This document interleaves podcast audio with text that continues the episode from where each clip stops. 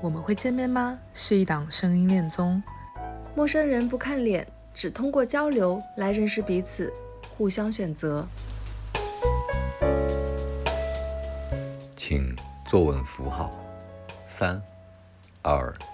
一，约会开始。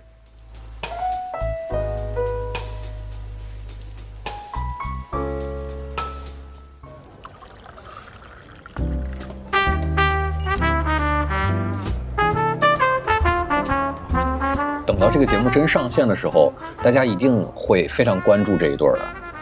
嗯嗯，然后，因为这对儿是目前看来唯一一对儿有可能在一起的，或者说他们有后续的。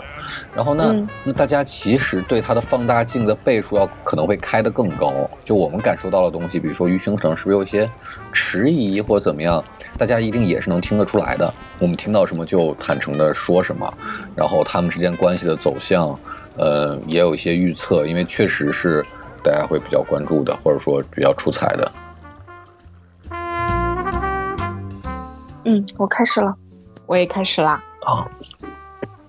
大家好，欢迎回到我们会见面吗？声音恋综。那节目组三个人，我贝拉、小林，其实也刚刚听完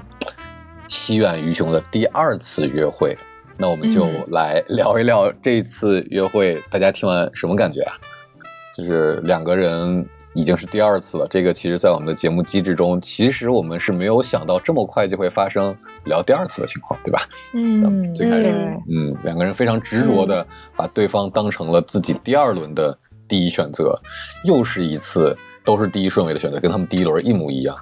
就是嗯也确实挺超出我意外的。而且有一个前情提要，大家如果记得的话，在第一轮他们聊完之后，他们的后采当中，两个人都说，嗯，我下一轮可能要聊一个新的人，对吧？嗯 但是两个人还是选择了对方。嗯嗯，，对，还挺意外的，对 以为他们都不会选对方了。他们总共聊了两个小时。我前面听了大概前面五十分钟的时候，我有一种特别深的感触，我觉得别人的约会真好听，真的。在偷听别人的约会，对，就是我觉得这两个人的表达能力都特别好，嗯。嗯、就是他们都是非常能言善辩的，而且能很精准的把自己心里面呃想要表达的东西，可以用文字的语言的一些方式把它呃嗯。表现出来。这两人都非常的非常聪明，非常的能言善辩，而且嗯。特别是于雄哦，于雄年龄不大，很小嘛。他在第一轮的时候，其实呃他的声音很好听，他的那个就是经历也蛮丰富的，但是在第二轮的 date 中，我觉得他把他的深刻之处之处体验出来了。我觉得他真的前途无量。对，然后哪个地方让你觉得了他的深刻呢这？么高？对，嗯，我自己一直就是对心灵成长上面就会比较关注吧。我之前也有考过研，考过心理咨询，但是没 没考上。对，但是会一直去内查自己心里面的很多想法吧。他就是会说，呃，想要去探索自己，而且他可能有一些让我有对他比较有偏好的一点是，他也喜欢去研究玄学。他用了什么一些很多的一些词儿啊，就是比如说嗯平时我跟贝拉会用的一些词，比如说嗯面相呀，然后比如说那个内向内心探索呀，比如说各种一些星盘的一些上升下降什么之类的，嗯其实他研究的还蛮细的。对，嗯而且这只是他研究的一个方面而而已。同时间，他还有制作音乐嘛，他上一期也讲过。然后同时，他也看蛮多，呃，就是其实，在当下看来是非常非常前卫先锋的一些电影嘛。对，嗯还有一些书啊什么的，我就觉得这小姑娘真的，呃，还蛮灵的，真的很灵。对，嗯，嗯我，都我都怀疑西远后面能不能把他接得住，如果他们真在一起。随着他们在一起两年、三年、五年以后，因为那个哦于雄想得他的好远哦整个的感，他的整整个的感知力就是还是在持续的上升嘛，在上升期。嗯对我磕糖肯定要磕长期糖啊，对，短期不磕。对 小小林老师已经磕上这一对了。对，只有这对好磕了，你说我还能磕啥？对，其他的这对这对，对这一对的确蛮甜，但是我其实蛮想顺着小林的那个话去讲鱼熊，因为这期节目我听下来，我又对鱼熊有了一些更立体和更全面的一些认知。就一方面，就像小林说的，于雄他的确有比较灵，就是灵性的那个灵啊那一面，嗯但是另一个方面，我不知道你们有没有感觉到，于兄其实是一个特别。主观的人。当然，我没有任何的褒义和贬义啊，嗯就是你会看到他去呃讲他自己的感受、对世界的认知、对对方的认知的时候，他带着他自己的一种主观的强烈的情感，包括他在节目中会讲到那种什么爱是终极的魔法呀，我觉得嗯爱是这个世界上唯一的魔法。嗯，我也很喜欢看那种生物的书，很想寻求这个宇宙唯一的奥秘真相。就虽然说我们把它讲的好听点，它非常灵性，但是我觉得我们讲的可能偏负面一点点。就是我觉得于雄他带着一种强烈的主观情绪去来到这个客观的一个世界，所以我反而会觉得他整个人好像有一种围绕着一个泡泡的一种感觉，然后那个泡泡是他的这种感受，是他的意识，是他的一个呃内心的一个探索。所以也因为这一层的原因，我突然觉得于雄是一个很难打动的人。我觉得很嗯难真正的走进他的世界，因为他那个世界太主观了，呃，太不客观了，或者说带有他自己太多强烈的一个主观的情绪和感受了，所以其实对方很难进去。所以我不知道你们有有没有感受到，听到最后的时候，包括那个后采，我甚至觉得于熊开始有一点点往后退了那种状态。嗯 对，就是这是我听下来的一个比较强烈的一个感受，就是他是一个非常主观的人。对，嗯我可能还是比较磕磕糖类型的，就是、嗯就是后后面他觉得于熊有点下头，但是我其实没有那么想哎，对，就是看那个随意怎么说，嗯哦，贝拉拉说这个的时候，我想到了我们之前嗯我们三个录的两期里面提到的点。当时，当我们在第一轮预测的时候，我记得是贝拉老师说的，他说你不要看，不要被鱼熊这个嗯很甜美啊，很很很嗯可爱、古灵精怪的这个外表所骗了，加引号的骗了。对，然后我嗯突然想到了当时，因为我记得当时我对贝拉说的这个判断是有一些不屑的。嗯就说嗯人家明明就是很可爱嘛，然后你干嘛？对然后但是这次我确实是有这种感觉，就是其实于雄他并不像他前面节目当中所展示出来的那么加引号的小姑娘，嗯对是的，是的，是的，有一个老嗯灵魂，或者说我觉得贝拉老师的那个判断还是挺准的，就是他好像就像我们最开始录第零期的时候，他反而是更不容易打开自己的，或者说是突破一些他自己的设定。我觉得嗯确实是，或者说西远跟他的沟通现在还没有找到打开他的那个小钥匙之类的，我感觉。嗯。嗯嗯。然后后半段，我嗯。其实也觉得于雄在往后退了，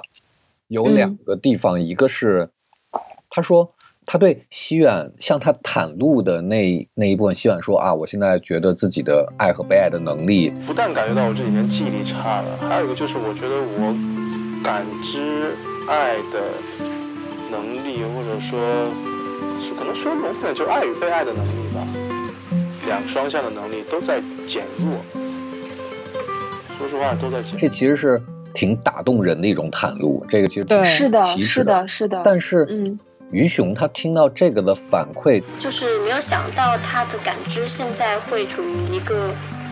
比较麻木或者是一个下降的状态。我之前会以为他是他的状态可能会和我比较像，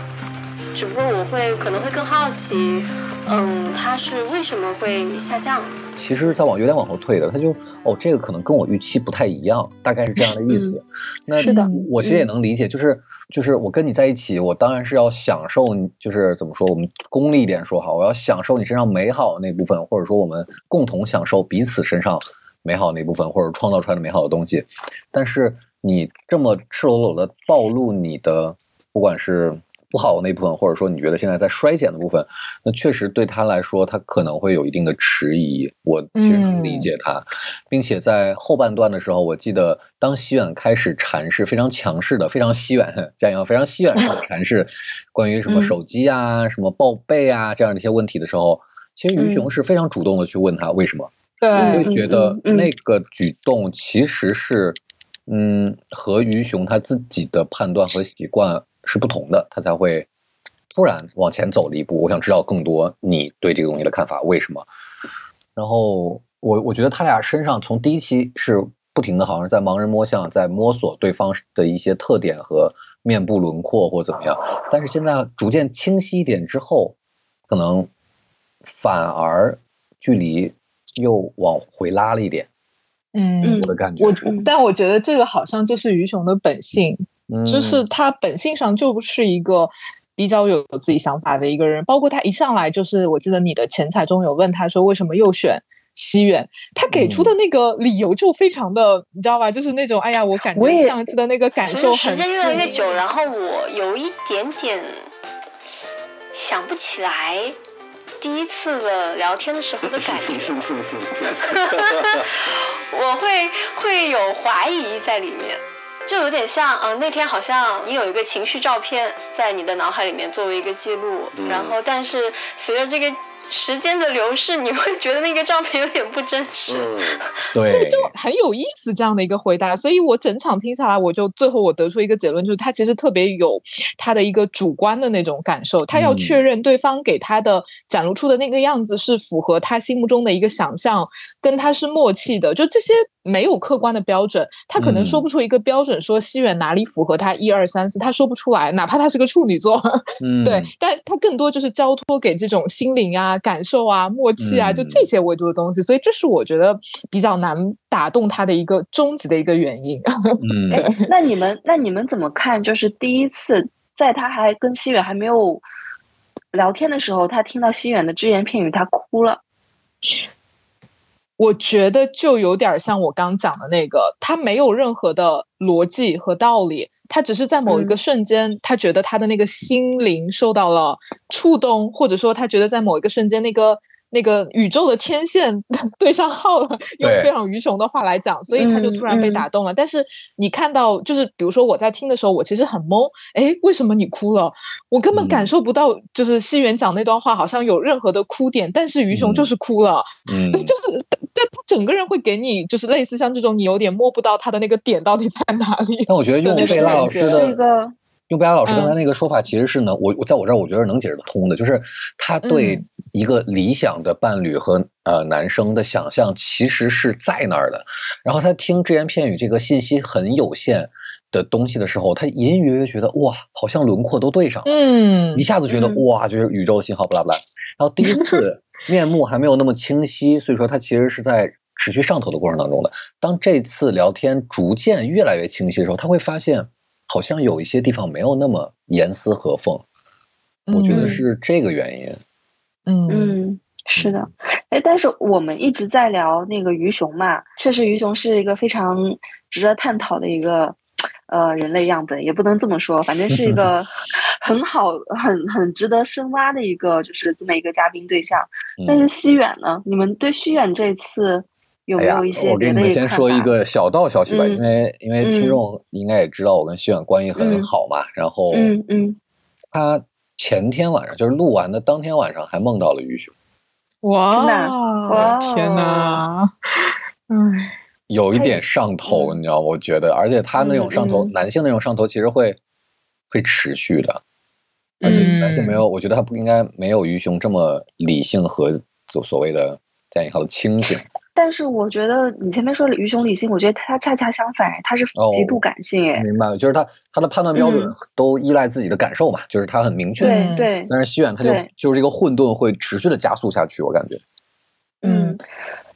他已经开始想象他长什么样了，就是这个就是一个上头的一个很重要的标志了。对我，我刚想补充一句，你们在讲他理性还是感性啊？我觉得于雄当然他是一个感性的人，但是我觉得他的感性是非常回缩的，就是他是一个在自己的内心世界感性着，但是他的那个感性并没有那么强烈的对外流露或者是流淌，所以就会给人一种好像又很感性，但是你又有那个边界没有那么溢出来的那种感觉，所以你也不能说他是纯粹的上头，但你也不能说他绝对的清醒，他有点卡在那个。中间就是他在一个有边界的范围内，在里头感性着，然后意识着，然后啊那个感受着，但是他对外呈现出来的状态反而是比较冷静的，对。但西元可能就有点调过来的感觉，就可能有啥说啥。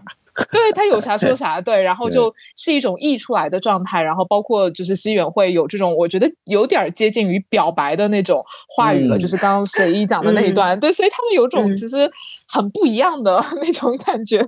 哦，真的，我觉得这场基本上真的算是表白了，嗯，对，已经达到我的表白的状态了，是的。但是，但是如果这样说的话，其实于雄没有接。对没接，对他就他就退回去了，或者说嗯他还是表现出了那个边界，没有去应和他。嗯嗯，嗯，但是我觉得无论怎么说，你那是于兄还是对徐远会非常有好感的，就是他，但是的你你不觉得你不觉得这是一种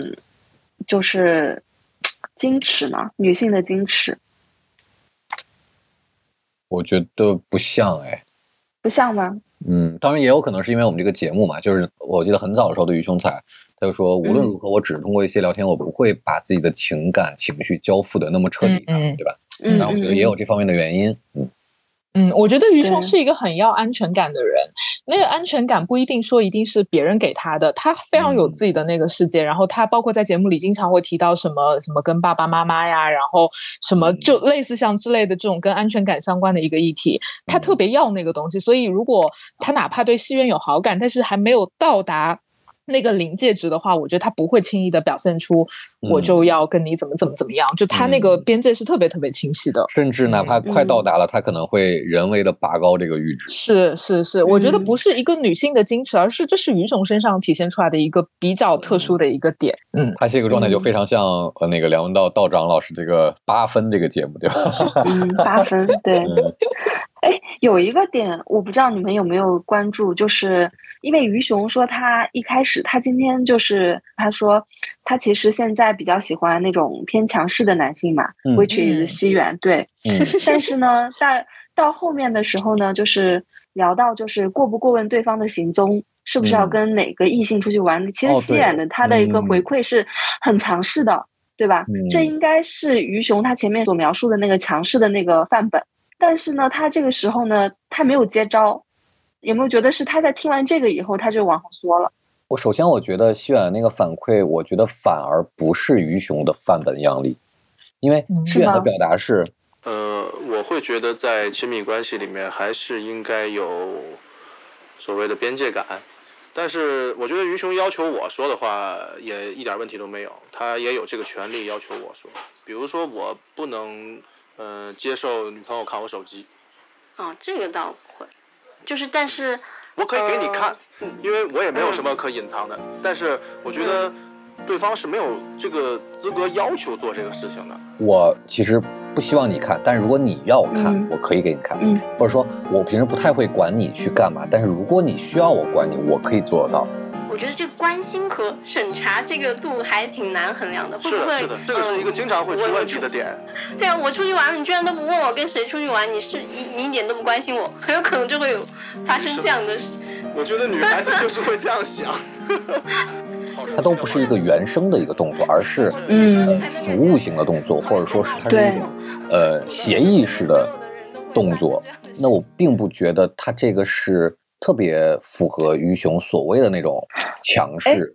哎，你这个说的对。其实前面我听到西远这么说的时候，也皱了下眉头女生，对会皱眉头吧这个我会生气，嗯就是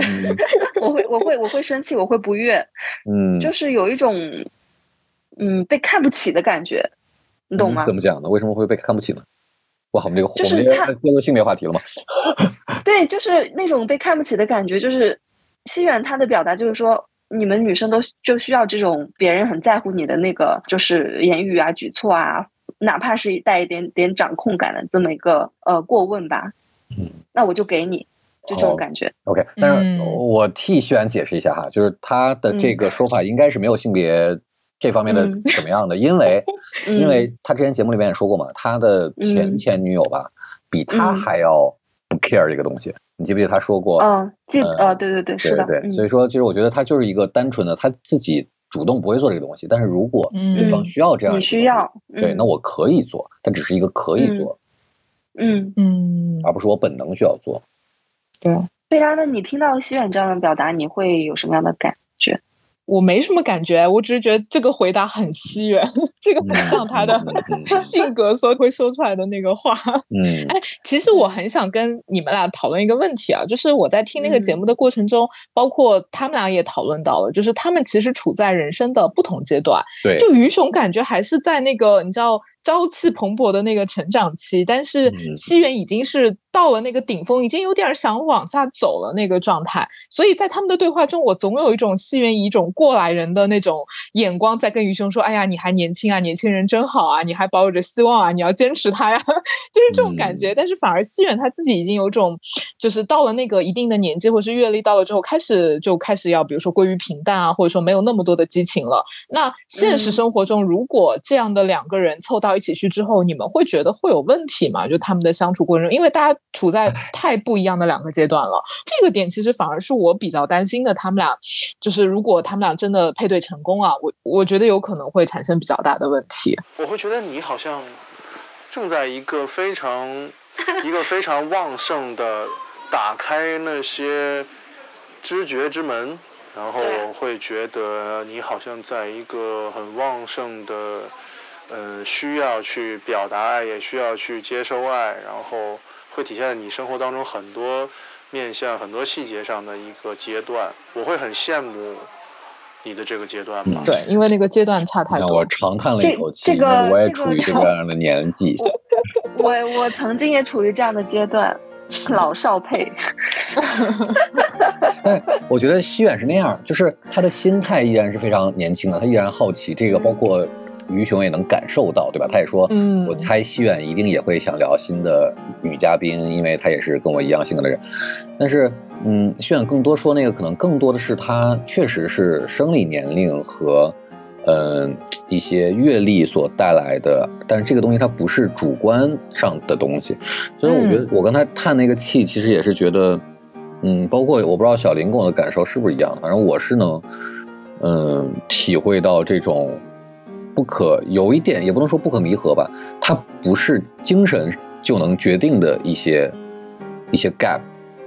嗯。一些一些缝隙。就是我说嗯。精神上可以弥补是，我身边也有很多年纪比我还大的人，但是他活的他的生命力、他的好奇心、他的创作力、创造力，比我比比我和比更多年轻人都强，但是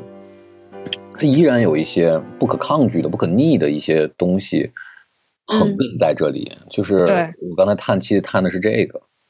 嗯，对，因为你也到这样的阶段了，对。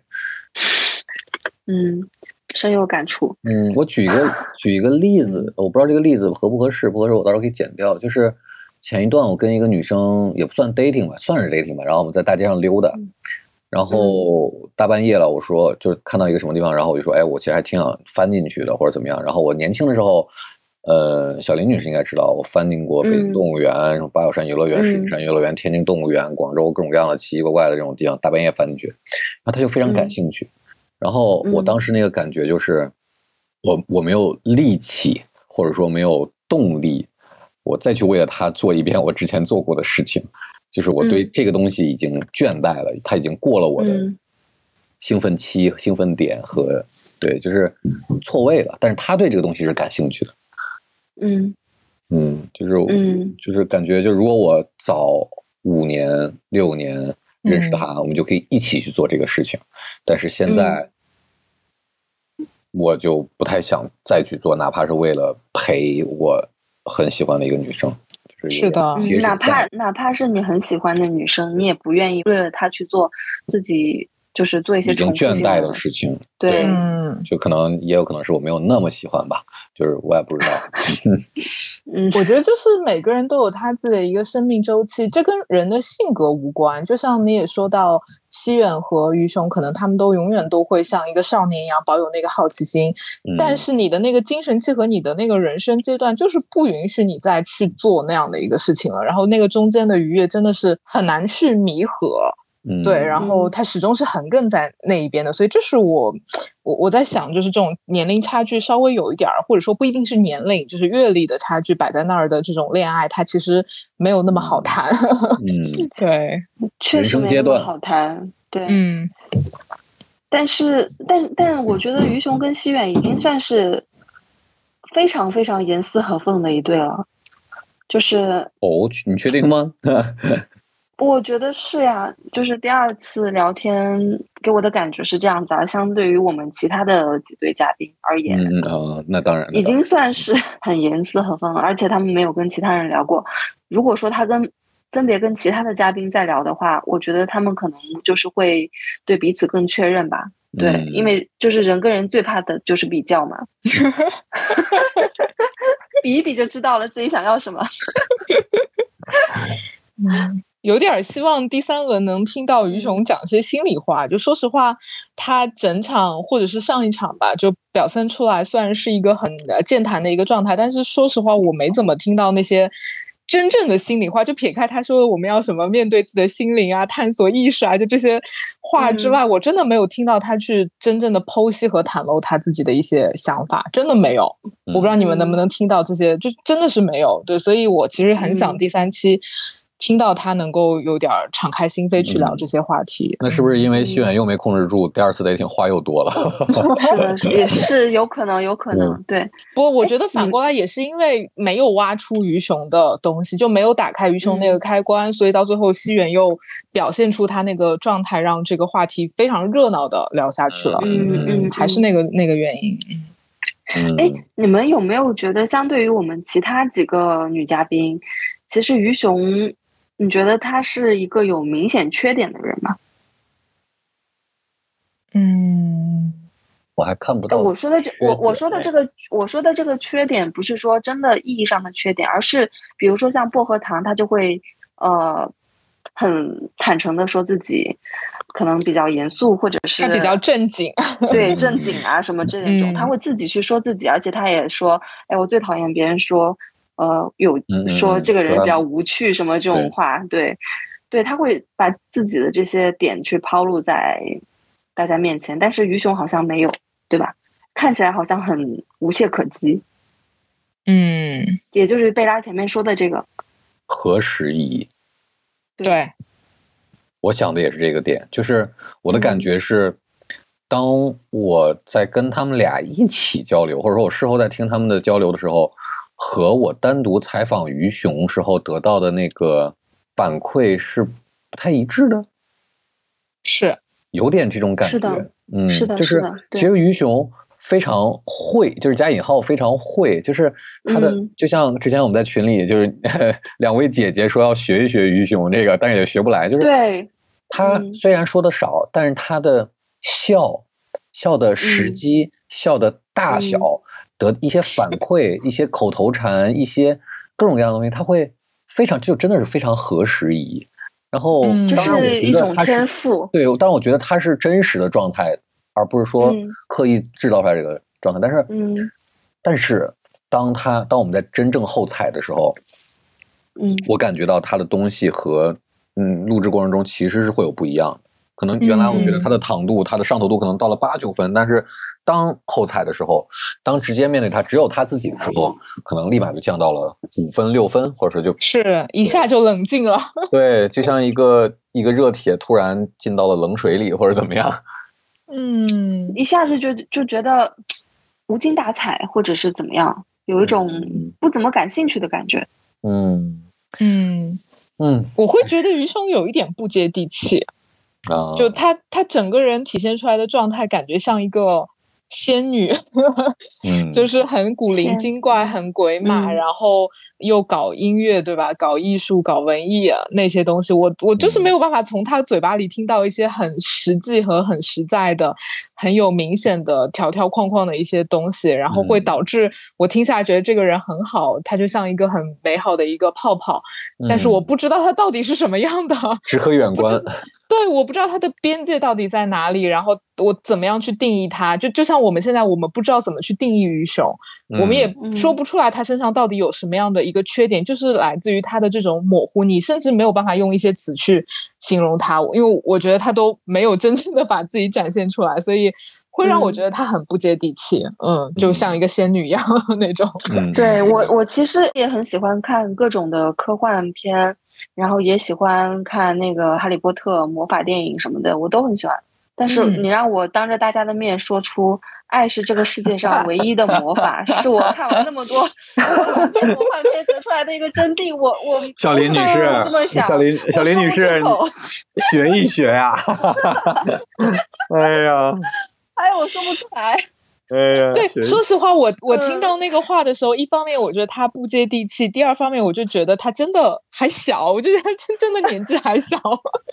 没有，我觉得 其实我挺羡慕的呀，我挺羡慕他这个状态的。我很羡慕他，我非常超级羡慕，好吧？就是我羡们慕他的这三三十多种天真岁的人说不出来的话。嗯，对我好羡慕他的这种天真，以及就是嗯我不是不是那种 naive 的天真，而是那种很纯粹的天真。对对对，那但是我是一个好的天真。嗯，是好的天真。对对对，很羡慕他这种纯粹的力量。但是我又在不得不去想，就是当他在真实的生活中遇到一些挫折，或者是一些很实际的要去解决问题的时候，他的那一句“爱是一切的魔法”真的有用吗？我真的他只要相信他就有用。对，嗯，哎呀，就好像他的就是可能其他的嘉宾或者我们其他身边的朋友，大家的那个是身上的武器或者技能是物理攻击，或者说是、嗯是比如说他的就是是像战士一样，或者说像是一个肉盾，就是那个就是就是盾一样。嗯，但是对战真的是他真的是一个非常灵动的法师，你知道吗？那是对，他是法师。对，是的。琢哎，你觉得磨不透。西远是什么呢？你觉得西远是什么呢？如果你打王者荣耀的话，西远是什么角色？那西远可能就是就是肉盾，战士吧，战士吧，然后射手。他还不是射手，他一定要肉搏的，他一定要冲在哦前面的。他是一个嗯战士，然后只不过这个战士可能是轻战重呃还是重战，可能是偏轻战吧。对，打打野。嗯，我觉得西远是一个非常有边界感的人，就是这一期节目我真的感觉到一个非常模糊，一个非常有边界感。因为西远一直在说什么我一一定要不停的闻啊，然后什么尝试啊，然后吸收啊，就我记得他到最后提到了这些本来东西。从小就学绘画嘛，然后后来做了摄影摄影师。我是一个我是一个感官动物嘛，我是需要看、需要听、需要闻，对，需要品尝这么一个人，又是充满我又我本身又是充满这些欲望的。当我当我丧失，我觉得就像人丧失了视觉、丧失了味觉一样，你你就哇，这世界就会，你会你和这世界就渐行渐远了呀。我觉得他一直在找一些方式，在找到自己的一个边界，他跟世界之间的关系，跟他者之间的关系，这也是让我感觉到他们俩之间的一个非常大的一个差别，就是西远他非常要确认，他要一个明确的一个边界，一些用一些细节去确认他跟这个世界的关系，但是于雄恰恰是模糊的，他要用他的爱。他的意识去 消融一切，去包容一切，你知道吗？这是他们身上非常不一样的一个地方，嗯超级不一样。你说用他的 爱，我在想，那个爱应该是打引号的那个爱吧？就是他所谓的那种嗯意识，或者是那种感物知理面爱那种感知，嗯对，就是比较嗯灵性的那个那样的词，对对对对，但是我觉得啊，就是 overall 嗯话说回来，我觉得其实嗯还也是因为他俩真的是我们第一季里边最有可能在一起的，或者说双向奔赴的一对儿了。所以说，我们其实有一点点吹毛求疵，或者说是对他们的放大镜的倍数会开得格外的高。嗯。嗯，对，没有，我会觉得就是也不是说两个要很相似的人才能够在一起嘛。我觉得他们俩其实性格上也会有一些互补，然后会有一些不一样的碰撞。我觉得我们拿出来聊这些，也是想看看这些差异的碰撞会碰撞出一些什么样的火花。嗯对，说不定它碰撞的特别好呢。嗯 我前面说过嘛，就是就是鱼熊它是在养鸡场里面的孔雀嘛，那个西远它是在动物园里面的孔雀。我觉得像刚才随随意说的，就是他们是非常非常有可能性的，因为当鱼熊再去见识一下别的孔雀或者是别的一些生物的时候，他可能会觉得思远其实最适合他的人。是的，是的，嗯，是的，对，嗯嗯，你小林说那个东西，突然让我想到于雄说的那种，他在这个阶段他要那些更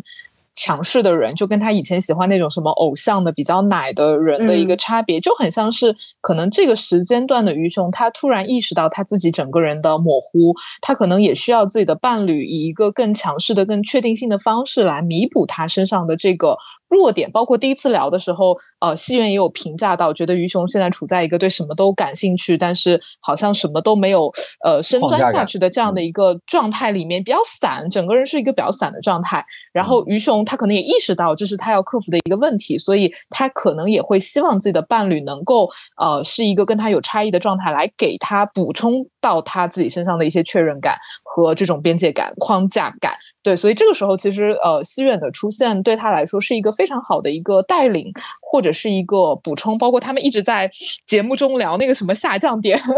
对，然后那个于雄说啊，他的下降点在射手，他说哎呀，可是我生活中都没有遇到过射手座的男生。其实我们上次好像有聊到过，其实下降点在射手描绘的是他会渴望在一对一的关系中能够出现一个人，让他进入那种比较偏成长式的那种状态，所以他是很适合找到一个类似像老师这样的一个。角色能够带领他成长的。那么，如果在这样的一个意义上面，呃，西远虽然跟他有一些差异啊，年纪上或者是阅历上的，但是刚好可以扮演这样的一个老师的一个角色，能够带领他成长。所以在当下这个阶段，西远恰恰是非常适合于雄的。而于雄对自己也有非常正确的一个认知，就是在这个时刻，我要一个更强势的、更成熟的一个男性来跟我进入那样的一个恋爱关系。嗯嗯，是，对。他们俩是我，我不能说那个于雄是最适合西远的，呃，但是西远可能是目前阶段最适合于雄的。是的，是的。哎呀，这不就像是寓言或者说那个故事是苏格拉底的吗？让他的徒弟去一片玫瑰林里找一朵最好的、最美的玫瑰嘛，就是没有办法去比较所有人的吧。是的。但是，对这样话说回来，如果用贝拉老师前面说那个泡泡或者那个理想型的那个东西去比的话，那个就是理想型，他心目中最理想的一个人状态。是的，对。但是，嗯，于雄会不会觉得走到西远面前就觉得眼前的这一朵是，就是那一朵了？我觉得应该是的，因为他别的也有玫瑰，但还是这朵。比较好，比较适合他。嗯，反正就是这对 CP 还是还值得磕的，可以值得磕的。对对对对。那鱼熊的魅力也自不用提，西远西远已经基本上对，已经很喜欢他了，我觉得。已经沦陷了。对，西远一个那么是一个这么确定的人嘛？他，我觉得他其实，在第二轮的时候应该已经确定了。嗯。我觉得是你让他说的嘛，是吧？他觉得哪怕是于雄下一轮还会去会选择别人再去聊一聊，但是他还是会选择于雄嘛。对，哪怕可能造成会轮空的情况。对，这一点真的很有男子气概。对，他说这个的时候很加分。对，嗯，嗨，对，这这又体现出了对，这又体现出了西远的那种确认感，他还是会给出那种非常确切的。说法的人，他不是那种会模模糊糊回避啊，干嘛干嘛的，就是他这个特质还是很明显。嗯嗯嗯。哎，好希望我们的节目里面再出现一对这样子，就是可以呃那个实力相当的另外一对啊。没有关系，我觉得这是这才真实嘛，就是也确实，比如说你像就三个男生三个女生能成一对儿，我觉得我们这个节目已经就是。积了大功德，功德功德无量。对，大家大家这辈子还能多活十年，真的。对啊，就像于雄第一次后采的时候跟我说，他说原来是六六分嘛，现在变成了六点五六恋爱度，然后这五零点五分，一方面是西远带来，以及他参加这个节目带来的。我觉得当时我觉得哇，这真的是对这这档节目非常高的一个评价了。嗯，是的，是的，嗯嗯。天哪，我们这个月老月娘真的当的挺好的。那行啊，那这一期 reaction 我们就先聊到这儿，然后我们看看接下来可能变化不多，或者说走向逐渐清晰的这个节目的尾声，可能会有什么事情发生。嗯。然后我们天哪，好舍不得下一次的约会尾声了，对，已经到尾声了，高潮也在最后，好不好？对，节目结束了，他们之间的故事才真正开始。是的，我们这些都是先导片。对我们其实不重要。对，所以他们那个故事开始了的话呢，我们能再去追吗？对，再说吧。再说吧，走着瞧。走着瞧，对对对。嗯，好啊，那这一期我们就先录到这里。好的，好的，嗯，拜拜，嗯，拜拜，各位拜拜。